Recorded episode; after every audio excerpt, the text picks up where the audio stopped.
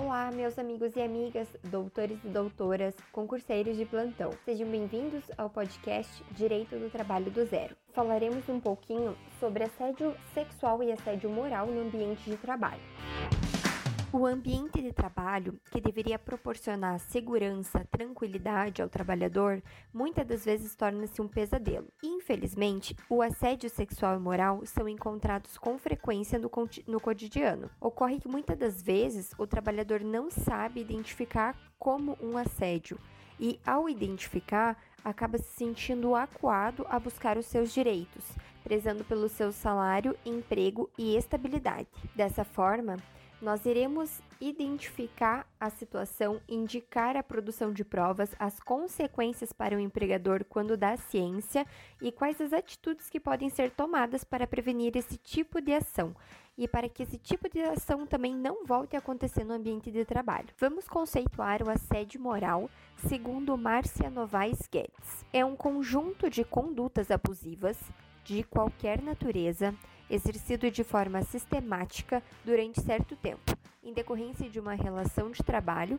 e que resulte no vexame, humilhação ou constrangimento de uma ou mais vítimas com a finalidade de se obter engajamento subjetivo de todo o grupo às políticas de metas de administração, por meio de ofensa a seus direitos fundamentais, podendo resultar em danos morais, físicos e psíquicos. O foco da nossa aula de hoje é identificar o assédio de forma individual.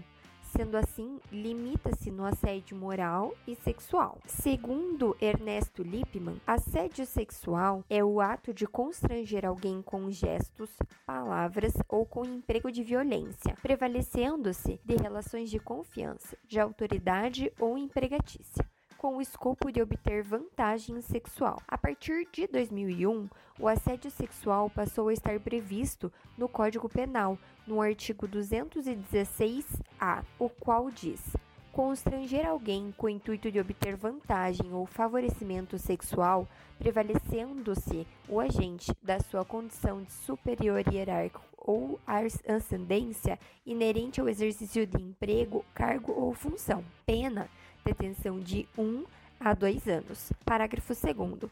A pena é aumentada de até um terço se a vítima é menor de 18 anos. Vamos falar um pouquinho sobre a identificação. Ela começa quando existe um sujeito ativo, que é o assediador, e o sujeito passivo, quem está sendo assediado.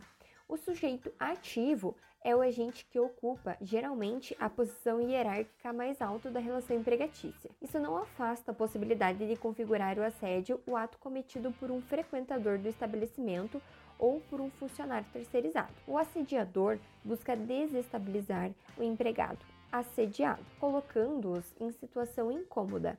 Já o sujeito passivo é o trabalhador, parte hipossuficiente da relação que busca manter o emprego, optando por tolerar os desaforos durante a vigência do contrato de trabalho. Segundo Barreto, o dano moral caracteriza pela degradação deliberada das condições de trabalho, em que prevalecem atitudes e condutas negativas dos chefes em relação a seus subordinados constituindo uma experiência subjetiva que acarreta prejuízos práticos e emocionais para o trabalhador, e a organização. A vítima escolhida é isolada do grupo sem explicações, passando a ser hostilizada, ridicularizada, inferiorizada, culpabilizada e desacreditada diante dos pares. Devendo ser separada daquela situação eventual e isolada, o assédio moral é caracterizada pela chamada de atenção daquela situação repetitiva de xingamentos, metas inatingíveis, ser identificado por apelidos, negar folga quando outro funcionário está de folga, impedir de se expressar e não explicar o porquê, fragilizar, menosprezar, responder publicamente, realizar comentários sobre a sua incapacidade, inclusive no âmbito familiar, desestabilizar emocionalmente e profissionalmente, vigilância acentuada e constante e forçar a vítima a pedir demissão.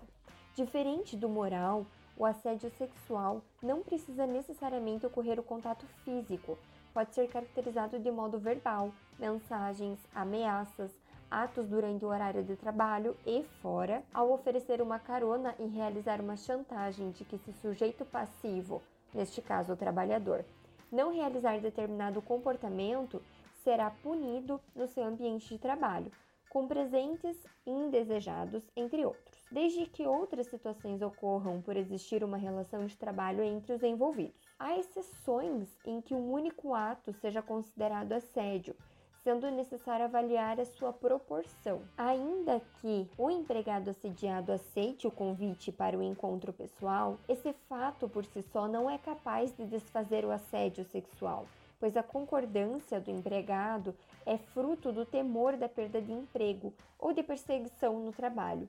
Sendo assim, aceitando o empregado a investida do empregador e cabe ao empregador a demonstração que foi livre e consciente a manifestação de vontade do empregado. Portanto, ao identificar os sujeitos e analisar as situações ocorridas no dia a dia do empregador, é possível realizar a identificação do assédio reunir todas as provas e reagir buscando seus direitos do que lhe é devido. Agora que você já sabe o que é assédio sexual e assédio moral e conseguiu identificar quem são os agentes, o passivo e o ativo, eu peço para que você dê uma estudada nesse tema para a nossa aula da semana que vem, em que nós iremos tratar sobre a dificuldade probatória, né, envolvendo inclusive uma parte processual, os efeitos do assédio sexual e moral, né?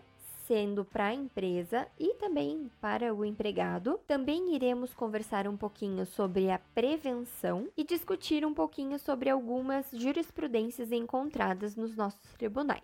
Espero que você tenha gostado da aula de hoje. Curta e compartilhe com seus amigos e tenha um ótimo feriado. Até o próximo podcast.